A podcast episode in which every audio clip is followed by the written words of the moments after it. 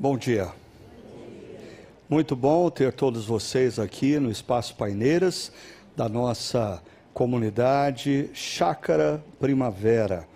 Ah, eu estou vendo algumas pessoas que estão quase que atrás de coluna, né?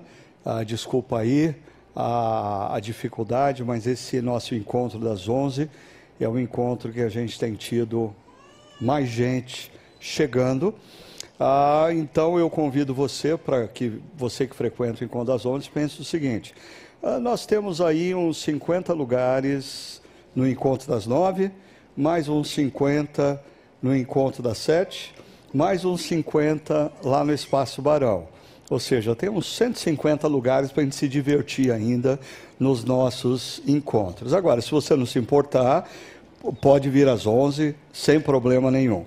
Por sinal, Deixa eu a, agradecer mais uma vez. Eu sei que no nosso Chakra News já houve um, um agradecimento àqueles que têm a, ah, participado e contribuído financeiramente com a nossa comunidade. Esse começo de ano tem sido especialmente desafiador, porque se não bastasse ah, todas as obras que nós tivemos que fazer, tanto no Espaço Barão como aqui, para uma melhoria ah, ah, do espaço, ah, inúmeros contratempos, como nós tivemos que fazer e não estava planejado, uma restauração ali nas pedras da entrada, do início, e elevador. Então, eh, como eu disse para vocês em outra ocasião, típico de casa e prédio que ficou vazio durante dois anos. Né? Eu sempre escutava falar que casa vazia dá mais manutenção do que casa ocupada.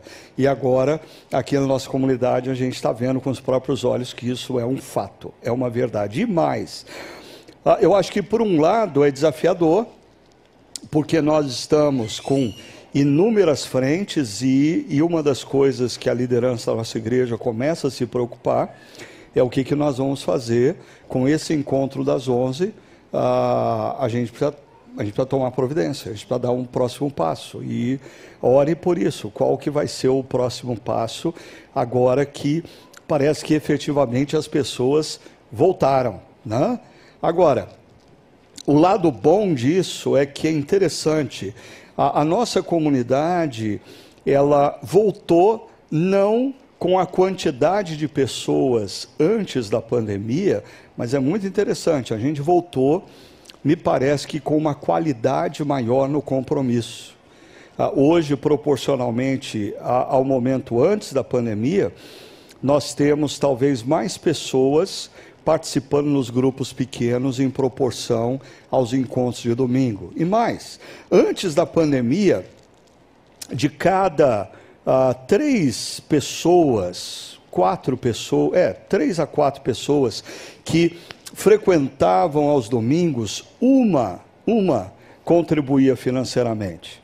Inúmeras vezes a gente até brincava que esse era um grupo pequeno que pagava a conta. Né? Após pandemia, nós temos quase que a cada três pessoas, quase que duas pessoas contribuem.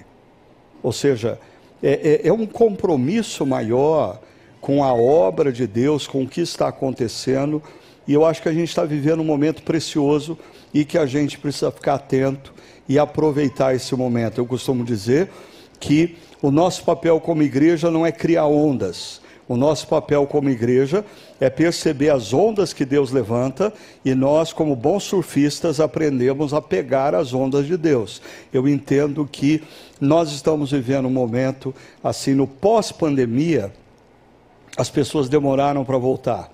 O ano de 2023 parece que deu uma chacoalhada e o pessoal falou: não, não, não, não, vamos parar com esse negócio de ficar no sofá assistindo remotamente, vamos nos engajar novamente e voltar a, a, a construir uma igreja que faça diferença para a cidade. Muito obrigado a todos vocês que têm participado disso.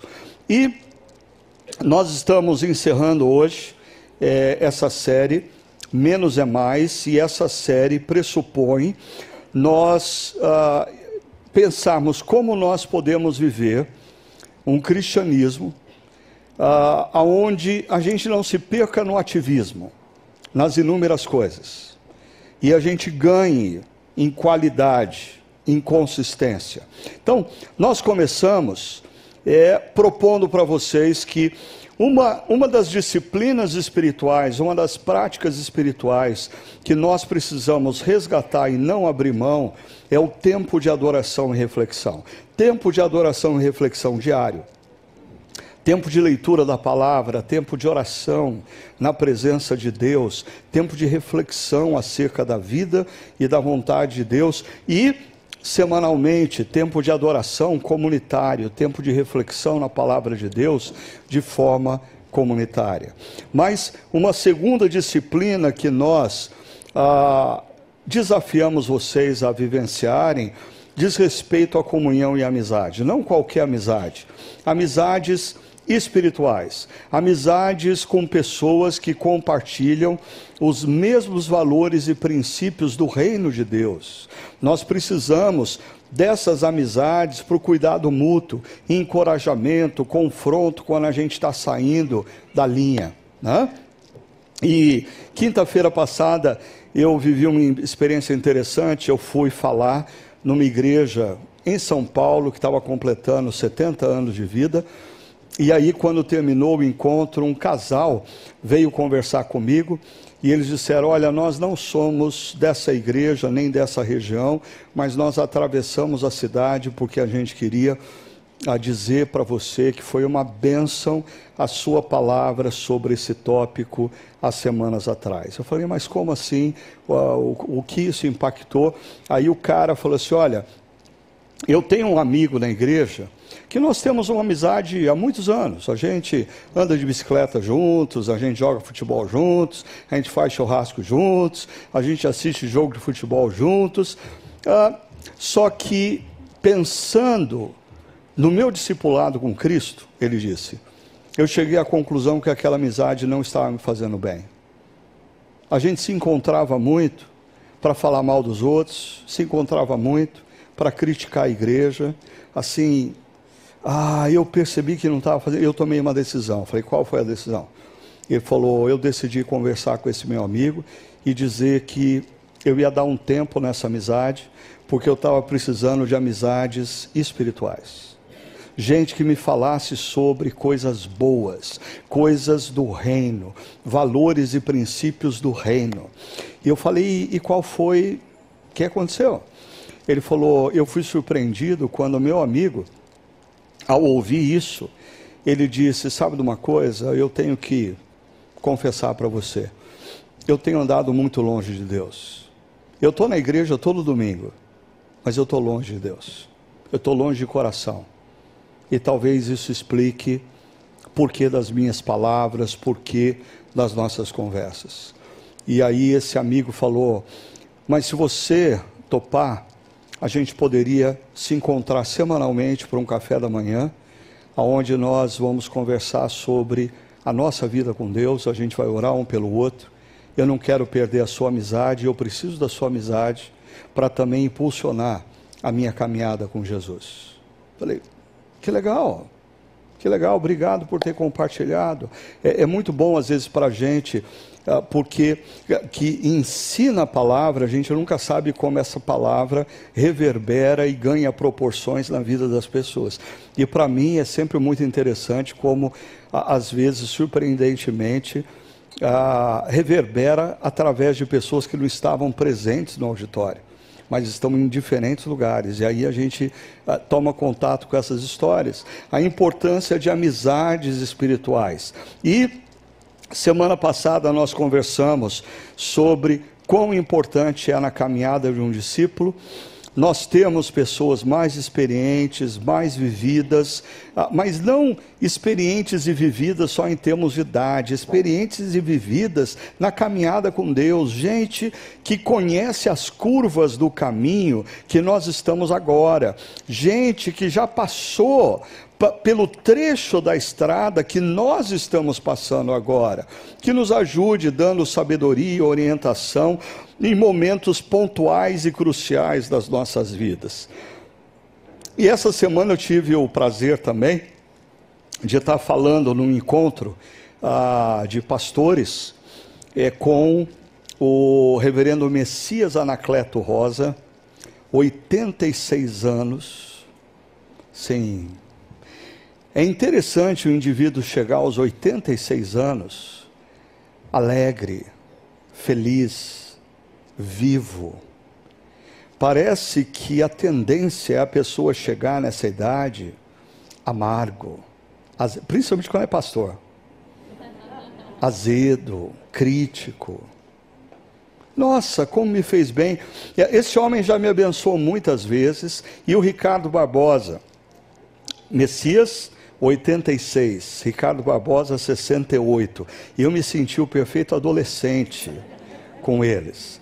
Mas dois homens que inúmeras vezes eles foram pontuais e cruciais na minha caminhada.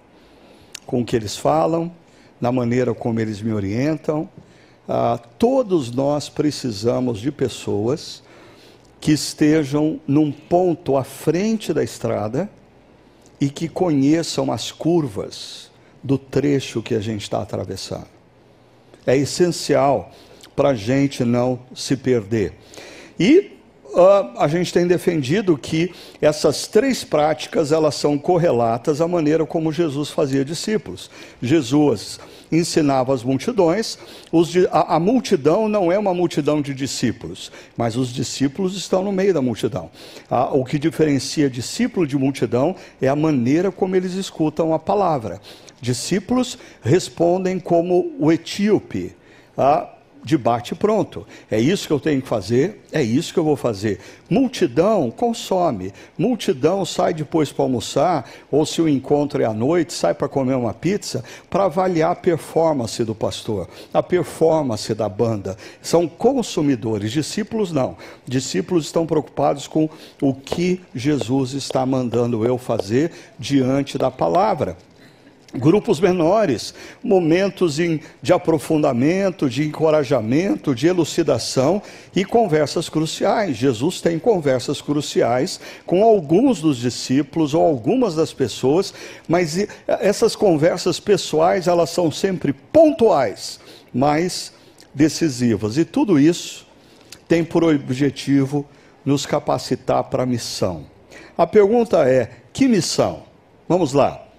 Jesus, depois das bem-aventuranças no Sermão da Montanha, ele diz: Vocês são sal da terra, o sal da terra, não um dos sais, mas o sal da terra, e vocês são a luz do mundo. Perceba o artigo definido. Né? Assim, frequentar a chácara também é lição de português, além de grego de vez em quando. Né? A gente tem que notar, artigo definido. O sal, a luz. E Jesus aqui, ele vai pontuar que quando o sal perde a capacidade de salgar, ou a luz perde a capacidade de iluminar, ah, esses dois elementos perderam a própria identidade. Porque ser luz, e os dois verbos aqui, verbo ser, ser luz, implica necessariamente iluminar. Ser sal implica necessariamente em dar sabor à comida, à carne, ao peixe e assim por diante. O problema é que nós vivemos ah, no mundo aonde nós estamos sutilmente naquelas liturgias culturais, colocando a nossa identidade, no que nós fazemos e não em quem nós somos. Então, nós nos apresentamos dizendo: Ah, eu sou advogado, eu sou engenheiro, eu sou médico, eu sou empresário, ah, eu sou esportista, ah, eu sou ciclista. Ah, e é um perigo você basear a sua identidade no que você faz. Você não é o que você faz. Você não é o que você faz. Outro perigo. Nós construímos a nossa identidade baseado no como nós queremos que as pessoas nos vejam. Então, as redes sociais, um prato cheio para isso. Assim, a gente se apresenta como nós queremos que as pessoas nos vejam e não necessariamente como nós de fato somos. Ou a, a gente cria estilos, né? Tem personal styler, Agora, assim, qual o seu estilo de roupa, seu estilo de cabelo? Eu não tenho mais problema com estilo de cabelo. Eu cortei esse gasto da minha vida há algum tempo. Ah, mas, assim, se você vai ser uma pessoa malhada, com tatuagens, é um estilo. Né? E tem gente, não, não tem problema nenhum você ah, ter um estilo, o problema é você confundir quem você é com o seu estilo. Porque, por exemplo, se você constrói sua identidade baseado ah, na beleza física, beleza estética, ah, o tempo passa para todo mundo. E o tempo vai levar embora o seu padrão de beleza física. E se a sua identidade está associado à beleza física, você vai entrar em crise. Perceba, Jesus diz que nós somos sal da terra, luz do mundo, e aí ele aproveita essa última deixa e diz: Assim brilha a luz de vocês diante dos homens. Brilha, por onde nós passarmos, nós precisamos brilhar. E aqui não é uma referência ao sucesso, mas é brilhar no sentido da influência. Aonde nós passarmos, na universidade, na empresa, no setor público, na vizinhança, as nossas obras devem brilhar. Nós não somos salvos pelas obras, nós somos salvos pela graça. Jesus entrou na história e nos alcançou e pagou a dívida que nós tínhamos impagável diante de Deus e nos comprou para Ele pelo seu sangue. Tudo isso Ele fez de graça não tem como você merecer isso, mas todo aquele que é impactado pela graça, preste atenção, todo aquele que é impactado pela graça gera boas obras. Se na sua vida não existem boas obras, tem algum problema com a sua afirmação de que você foi impactado pela graça. O impacto da graça gera boas obras. E as boas obras glorificam o Pai, o nosso Pai que está nos céus. Mas, perceba, como eu disse, o problema é que as liturgias culturais, elas gradativamente nos convencem a definirmos a nossa identidade pelo que fazemos. A nossa profissão, a nossa atividade, até a nossa sexualidade. Ah, ou como fazemos? Qual é a sua sexualidade? Como você faz o seu trabalho? Como você se veste? Ah, ah, quando a gente fala da identidade, da nossa identidade em Jesus, nós somos levados a trabalhar o porquê nós fazemos o que fazemos como fazemos. Ah, o porquê nós somos luz, o porquê nós somos sal. Isso é essencial para a gente descobrir aonde está a nossa identidade.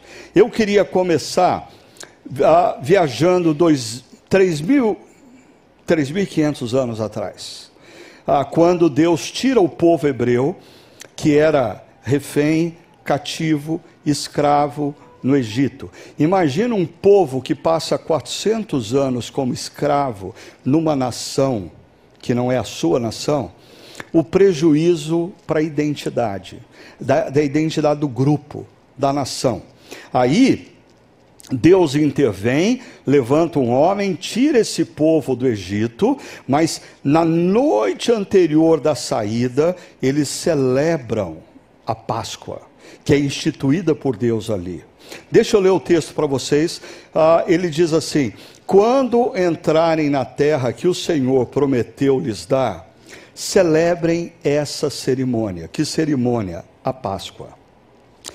Deus institui para o povo hebreu a Páscoa como um memorial, como um elemento ou um ritual que traz uma lembrança. E quando eu estava pensando nisso, eu comecei a olhar ao redor da minha mesa e abri os meus armários e comecei a perceber como, ah, eu tenho uma caneta que eu ganhei de um amigo e aquela caneta me traz uma lembrança. Ah, tem uma peça que eu tenho em cima da minha mesa e aquela peça eu comprei num determinado lugar, numa determinada viagem, e ela me traz lembrança. Aí eu resolvi entrar nas fotos antigas do meu celular. E eu percebi que algumas das fotos, elas são muito significativas porque elas representam um momento muito especial e uma foto me traz lembranças. Quantos de vocês já viveram a experiência de arrumar tempo ah, para a família se reunir e pegar fotos antigas? Ah, vamos rever alguns momentos que a gente viveu juntos. E quantas lembranças emergem de uma foto. O que Deus está fazendo é instituindo uma cerimônia para que sempre que o povo participasse daquela cerimônia, viesse junto a lembrança.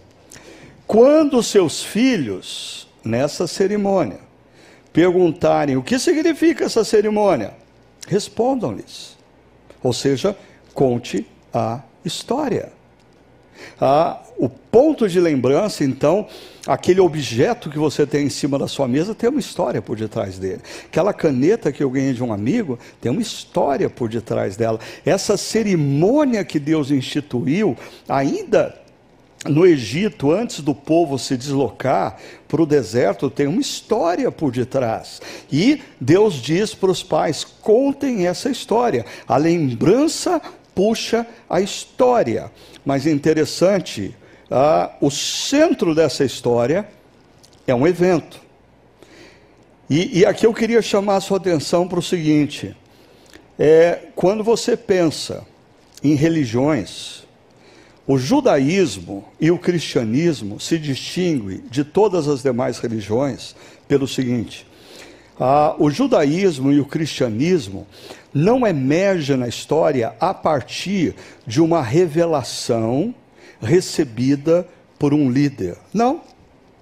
O judaísmo e o cristianismo, a base do judaísmo e do cristianismo é uma história. É uma história. A, a, revelação se dá ao longo da história, mas o judaísmo é uma religião de história, o cristianismo, o cristianismo não é um conjunto de doutrinas, o cristianismo é uma história. E no caso do judaísmo, a, a lembrança da Páscoa traz uma história e o centro da história é o que aconteceu naquela noite. É o sacrifício da Páscoa ao Senhor, que passou sobre as casas dos israelitas do Egito e poupou todas as nossas casas quando matou os egípcios. Ou seja, Deus instruiu que todos deveriam sacrificar um cordeiro e pegar o sangue do cordeiro e colocar nos umbrais das portas.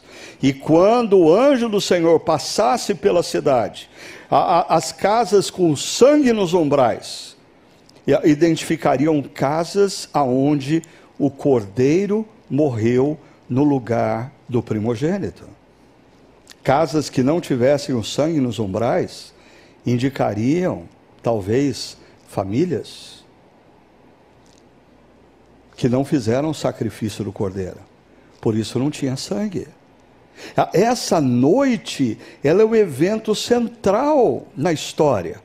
Mas ainda em Êxodo, olha só, no capítulo 19, verso 1, no dia em que se completaram três meses que os israelitas haviam saído do Egito, é uma lembrança, há três meses atrás nós saímos do Egito.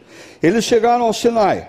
Logo Moisés subiu o monte para encontrar com Deus, e o Senhor chamou do monte, dizendo: Diga o seguinte aos descendentes de Jacó e declare aos israelitas, a descendentes de Jacó, israelitas, sinônimos, diga, declare, sinônimos e tudo relacionado a conte a história. No texto anterior, conte a história para os seus filhos, declare. E, uh, Moisés, conte a história aos israelitas para que eles nunca se esqueçam. Olha só, vocês viram o que eu fiz ao Egito, e como os transportei sobre asas de águias e os trouxe para junto de mim. O evento. O elemento da lembrança nos traz a história? A história nos relembra o centro, o evento central. Agora, o melhor está por vir, porque ainda em Êxodo 19, Deus diz assim: agora, se me obedecerem fielmente e guardarem a minha aliança, primeiro, vocês serão, perceba o verbo ser. A nossa identidade tem que estar baseada no ser e não no fazer, no ser e não no ter. O que nos define não é o que nós temos, nem o que nós fazemos, mas o que somos. E Deus diz: vocês serão o meu tesouro pessoal, dentre todas as nações. Embora toda a terra seja minha, olha só, vocês serão para mim reino de sacerdotes e nação santa. Em outras palavras, a identidade do povo hebreu emergia e se reafirmava quando eles se lembravam de uma história com um evento central. Se lembravam de uma história com um evento central. Quem eles são? Primeiro, tesouro pessoal de Deus. Quem eles são? um reino de sacerdotes, é uma expressão. O que, que fazia o sacerdote na antiguidade? Ele ah, representava o povo diante de Deus, ele intercedia diante de Deus pelo povo. O que, que significa ah, ser um reino de sacerdotes? Significa homens e mulheres nas mais variadas universidades, empresas, setor público, todas as áreas da sociedade, condomínios e vizinhanças da cidade, sendo bênção, sendo bênção essa é a identidade do povo de Deus. E nação santa, essa palavrinha santa, traz muitos problemas para a gente. Porque a gente entende que santa ah, é uma nação, ou um povo santo é um povo que não tem problema, um povo que não comete erros. Não, a palavra santa ah, no Antigo Testamento significa literalmente separado. Por exemplo, ah, essa botija aqui, ah, é, é, é, ela pode ter tido muitas utilidades. Agora, alguém decidiu separá-la para esse momento da Santa Ceia. Ele separou essa botija. Ela se tornou santa. Porque ela é feita com material diferente? Não ela, ela se tornou santa porque ela foi separada por Deus para Ele. Então, Deus pega homens e mulheres tão pecadores como nós, tão problemáticos como nós, e Ele separa para que esses homens e mulheres sejam sacerdotes nas mais variadas áreas da sociedade.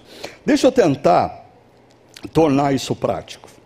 Nós temos falado que nós vivemos imersos numa cultura, e essa cultura tem liturgias culturais. E essas liturgias culturais, nós não nos damos conta, mas perceba, essas liturgias culturais gradativamente dissipam de nós a lembrança de quem nós somos. Dissipa de nós a verdadeira história. A gente começa gradativamente a acreditar nas histórias que são criadas a partir das narrativas seculares e não da história bíblica. Nós nos esquecemos do evento do evento que aconteceu há cerca de dois mil anos atrás, quando o próprio Deus entrou na história e morreu naquela cruz, para nos comprar literalmente, para fazer de nós o seu povo, mas as liturgias culturais, o trabalho, as demandas, as buscas por prazer, por sucesso, por bens, vão dissipando de nós tudo isso, a ponto de nós nos esquecermos quem de fato nós somos. Aí a gente passa a se definir pelo que a gente faz, se definir pela forma como as pessoas nos veem, se definir pelo que a gente tem, e não pelo que Deus fez por nós. No povo hebreu, olhando para trás, a gente percebe que a lembrança, a cerimônia da Páscoa, trazia à memória deles uma história eles eram escravos e foram libertos, um evento, aquela noite marcante, e dava a eles ou reforçava a identidade, quem eles eram. Quem eles eram, eles não eram um povo qualquer, eles eram um povo que não tinha esperança nenhuma no Egito, Deus graciosamente interviu, os libertou e colocou no meio, no centro, de outras nações com a missão de manifestar através das suas obras a sabedoria de Deus. Vocês são meu tesouro pessoal, um reino de sacerdotes, uma nação santa. Essa é a identidade do povo hebreu no Antigo Testamento. Perceba o que acontece. O povo hebreu é colocado numa porção de terra depois da peregrinação aonde esse povo está cercado por outros povos. Cada um desses povos tem um Deus diferente, cada um desses povos tem costumes diferentes, defendem valores morais diferentes, ah, tem conceitos de família diferentes daquele que Deus deu ao seu povo, o povo de Israel. E o que, que Deus espera do povo de Israel como tesouro pessoal, reino de sacerdotes e nação santa? Perceba, primeiro, que no meio desses povos eles vivam princípios e valores distintos. Ah, por favor, Deus não manda que o povo de Israel imponha sobre os outros povos os seus princípios e valores. Não, em lugar nenhum. Deus diz para Israel: viva os princípios e valores que eu te dei. E a expectativa de Deus é que, se Israel vivesse, porque não viveu, vivesse os princípios e valores de Deus, sabe o que aconteceria nas outras nações?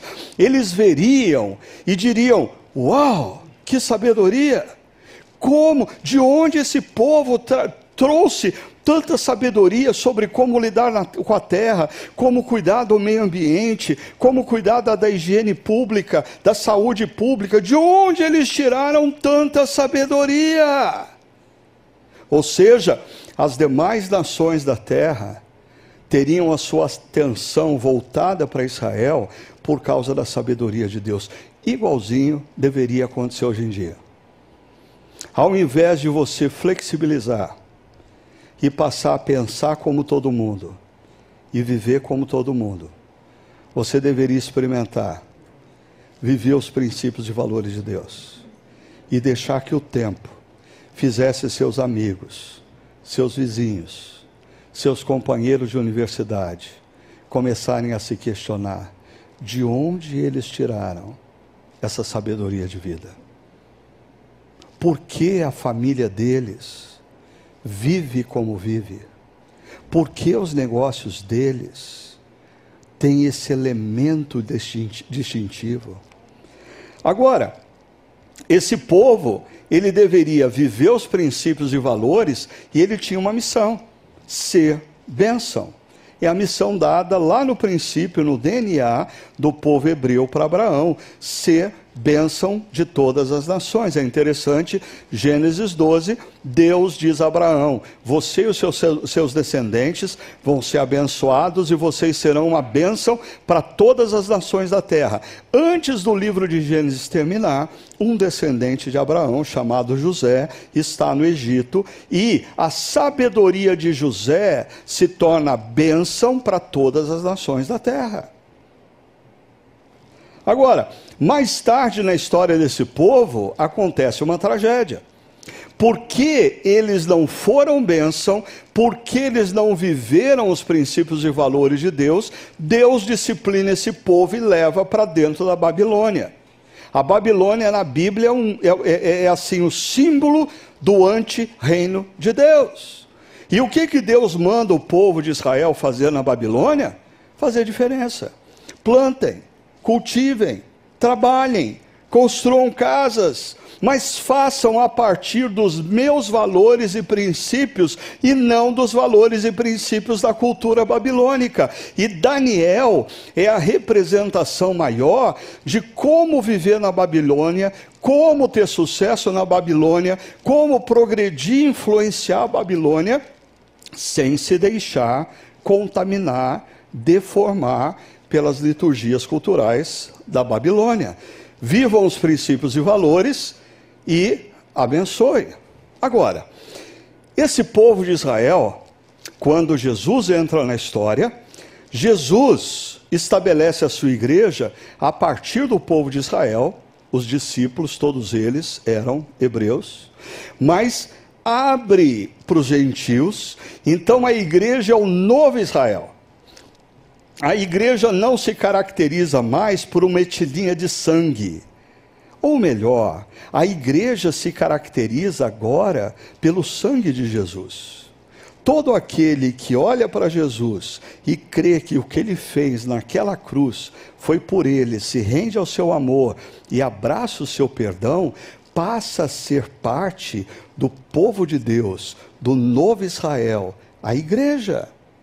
Só que essa igreja, na cultura do século I, se depara com cidades como Éfeso, cidades como Corinto, cidades como Roma, aonde os princípios e valores eram completamente opostos a tudo que Deus havia revelado. E o que Deus espera desse povo? Que eles vivam princípios e valores diferentes. E, e até assim, eles não têm o poder para impor sobre os outros. Eles precisam aprender, apesar da cultura, dizer é assim que funciona, é assim que a gente tem que pensar, é assim que a gente tem que fazer. Eles simplesmente viviam os valores e princípios não da cultura, mas de Deus. E influenciar, abençoar. E, por exemplo, quando você pega o caso da cidade de Éfeso, uma cidade que tinha toda a sua estrutura social, sua estrutura econômica, sua estrutura cultural, cultural baseado no culto a Diana, a deusa dos Efésios. E quando o evangelho chega nessa cidade, o evangelho desestabiliza toda a estrutura social. Por quê? Porque os cristãos chegam com um exército para do, dominar e matar quem não concordava com eles? Não porque os cristãos passam a viver os valores e princípios do reino de Deus. E os valores e princípios do reino de Deus gradativamente começam a alcançar vários cantos da sociedade e desestabilizar a cultura da cidade de Éfeso. Agora, deixa eu correr 20 séculos. Nós estamos na cultura do século 21. O que significa ser igreja no século 21? O que significa ser povo de Deus com a identidade de tesouro de Deus, reino de sacerdotes, nação santa? Eu, eu, eu, acho que o grande problema de alguns pastores, de alguns pregadores, ah, para serem populares diante da cultura, eles estão flexibilizando e dizendo que a gente precisa repensar algumas coisas, como se durante 3.500 anos Deus não mudou de ideia, mas agora no último século Deus resolveu reconsiderar. Como se o povo de Deus por 3.500 anos entendeu errado. E agora esses pastores e pregadores vêm com a brilhante ideia que só eles entenderam de fato como deveria se ler, se ler a Bíblia. A, a grande pergunta é: será que imersos nessa poderosa máquina cultural que é a cultura do século 21 ocidental? cultura que permeia os filmes de Hollywood, que permeiam as séries de TV, as novelas de TV, o noticiário, a literatura, a moda, a música, a cultura, e a gente vai perdendo a lembrança, a história, o, o, o evento, e colocando em risco a identidade. Por quê? Porque muitos cristãos começam a pensar, agir e decidir a partir da cultura. E o que, que Deus espera do seu povo nesse contexto? O mesmo, o mesmo que esperava do, do seu povo há 3.500 anos atrás. Que em meio a essa cultura, vivesse princípios e valores, mais uma vez, não, não impusesse sobre outros esses princípios e valores, mas vivesse a partir da sua vida esses princípios e valores, de maneira que aqueles que estão enxergando gradativamente percebesse que existe uma sabedoria diferente, existe um valor diferente. E ainda, que esses cristãos vivessem nesse contexto o compromisso de serem um reino de sacerdotes, homens e mulheres que um dia estavam perdidos e distantes de Deus, mas que foram tocados pelo Espírito Santo, foram Deus os trouxe para sua família e agora os envia para abençoar o mundo para abençoar pessoas ao seu redor, para fazer diferença em todas as dimensões da sociedade.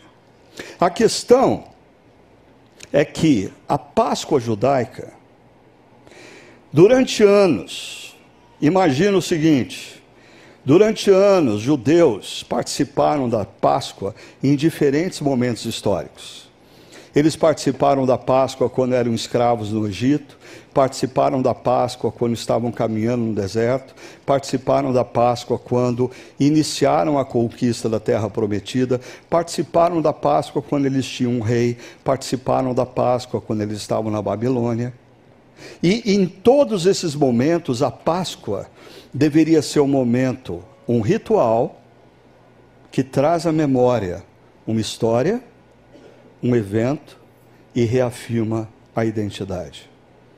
E quando eles relembram a identidade, eles deveriam caminhar no meio das nações, fazendo diferença, abençoando, vivendo os valores e princípios do reino de Deus. Mas o que que Jesus fez dois mil anos atrás, e essa semana nós vamos estar celebrando isso? Jesus, ele se apropria da lembrança, a Páscoa. Todos esses discípulos se lembravam, na medida em que eles se reclinavam à mesa, do que aconteceu, da história e do evento. Mas Jesus dá um novo significado. Ele ressignifica tudo isso. E olha só, deixa eu mostrar para vocês. Enquanto isso, eu peço para que os casais venham aqui à frente. Quando chegou a hora, Jesus e os seus apóstolos reclinaram-se à mesa. Que mesa? A mesa da Páscoa. A mesa que trazia uma lembrança. A mesa que contava uma história. Uma história que tinha no centro um evento.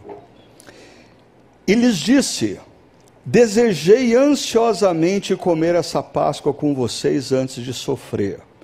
Fica aqui comigo, não com os casais. Jesus tira do foco o cordeiro que foi morto na cerimônia da Páscoa e acrescenta um elemento: Eu sou o cordeiro. Eu sou o cordeiro que vai sofrer. Ah, ou seja, não é um cordeirinho que morre no nosso lugar, mas é o próprio Filho de Deus que entra na história para, com o seu corpo e o seu sangue, nos oferecer o perdão e a possibilidade de vivermos uma nova vida. Por isso, ele diz: tomando o pão, Jesus deu graças e partiu e deu aos discípulos, dizendo: Veja só, esse aqui é o meu corpo. Sabe o que eu vou fazer com o meu corpo por vocês? Eu vou deixá-lo partir-se na cruz. Porque eu os amo, porque eu quero perdoar vocês, mas eu não quero ver vocês subjugados aos ídolos da cultura. Eu quero que vocês sejam livres, como o povo hebreu se tornou livre dos egípcios, que vocês se tornem livres dos ídolos da cultura.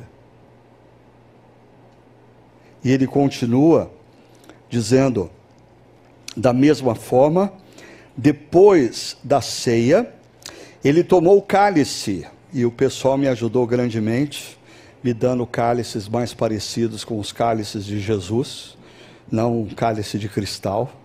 Né? E ele toma esse cálice, dizendo: Este cálice é a nova aliança do meu sangue derramado em favor de vocês, porque a primeira aliança falhou. O povo da primeira aliança falhou. Ah, perceba, o povo da primeira aliança, ao invés de viver de forma diferente diante dos povos e ser uma bênção para todos os povos, sucumbiu e se tornou igualzinho os demais povos da terra, inclusive se curvando aos deuses da cultura daqueles povos. Mas Jesus está dizendo: eu quero, eu, eu quero fazer uma nova aliança. Ah, e, essa aliança está aberta não apenas para a etnia, dos judeus, mas para todos aqueles que olharem para mim e crerem que eu sou o Deus que entrou na história para pagar o preço de todo homem e mulher. E eu quero fazer de vocês uma nova família, eu quero fazer de vocês um novo povo, porque eu quero que vocês vivam no meio da cultura e façam diferença, lembrando-se que a identidade de vocês não está baseada no que vocês fazem, no que vocês têm mas no sangue que eu derramei por vocês. Vocês foram comprados por mim. Nesse momento, eu quero convidar você a receber os elementos da ceia. Mas eu queria que você, com muita, muito cuidado no coração, recebesse esse, alimento, esse elemento, se mantivesse conectado, cantando, orando e refletindo sobre o que nós estamos fazendo. Porque essa cerimônia tem que nos trazer à mente ao coração uma história. A história do que Jesus Cristo fez por nós naquela cruz. Mas essa história tem que nos lembrar desse evento central. Foi pago um alto preço por nós. E esse evento deve gerar em nós um impacto, a relembrança da nossa identidade. Nós não somos o que fazemos, nós não somos o que temos, nós não somos o que a cultura diz que somos. Nós somos o que Jesus diz que nós somos. E nós somos filhos amados do Pai, por quem Ele se entregou, para que nós tivéssemos hoje perdão, renovação e poder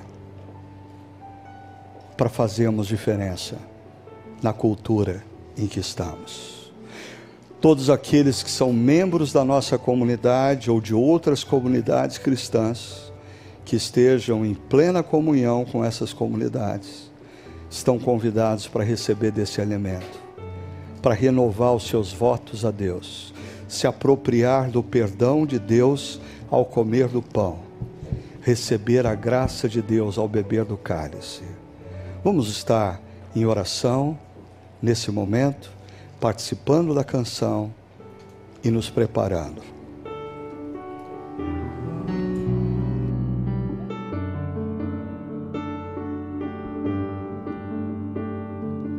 Eu te convido para cearmos, a mesa está posta, escolha um lugar.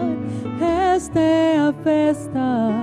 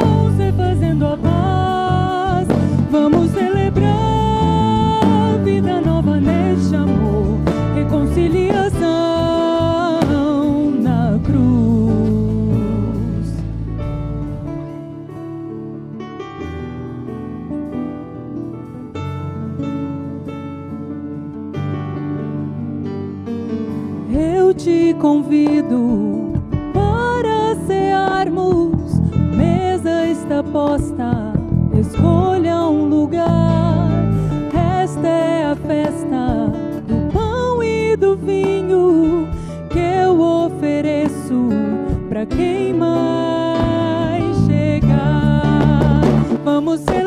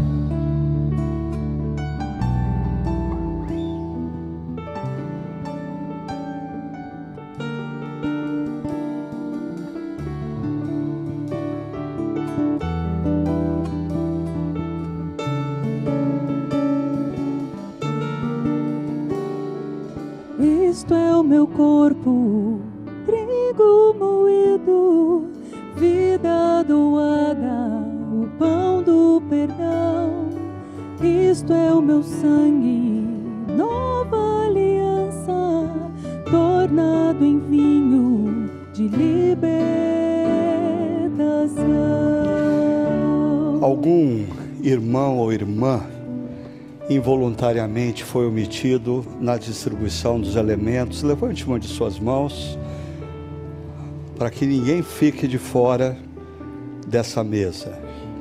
Essa mesa não nos é oferecida por mérito, essa mesa nos é oferecida pela graça. O preço foi pago por Jesus na cruz. E nesse momento eu queria convidar você a tomar o pão e se lembrar que Jesus disse: Esse é o meu corpo entregue por vocês naquela cruz. Coma do perdão.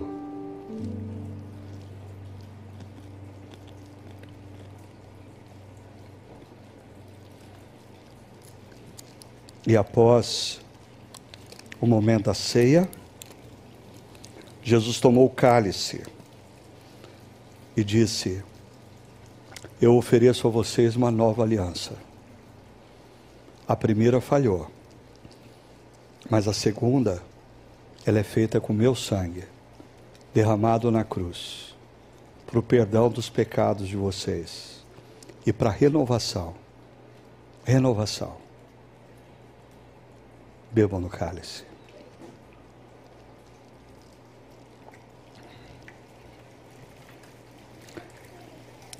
Senhor,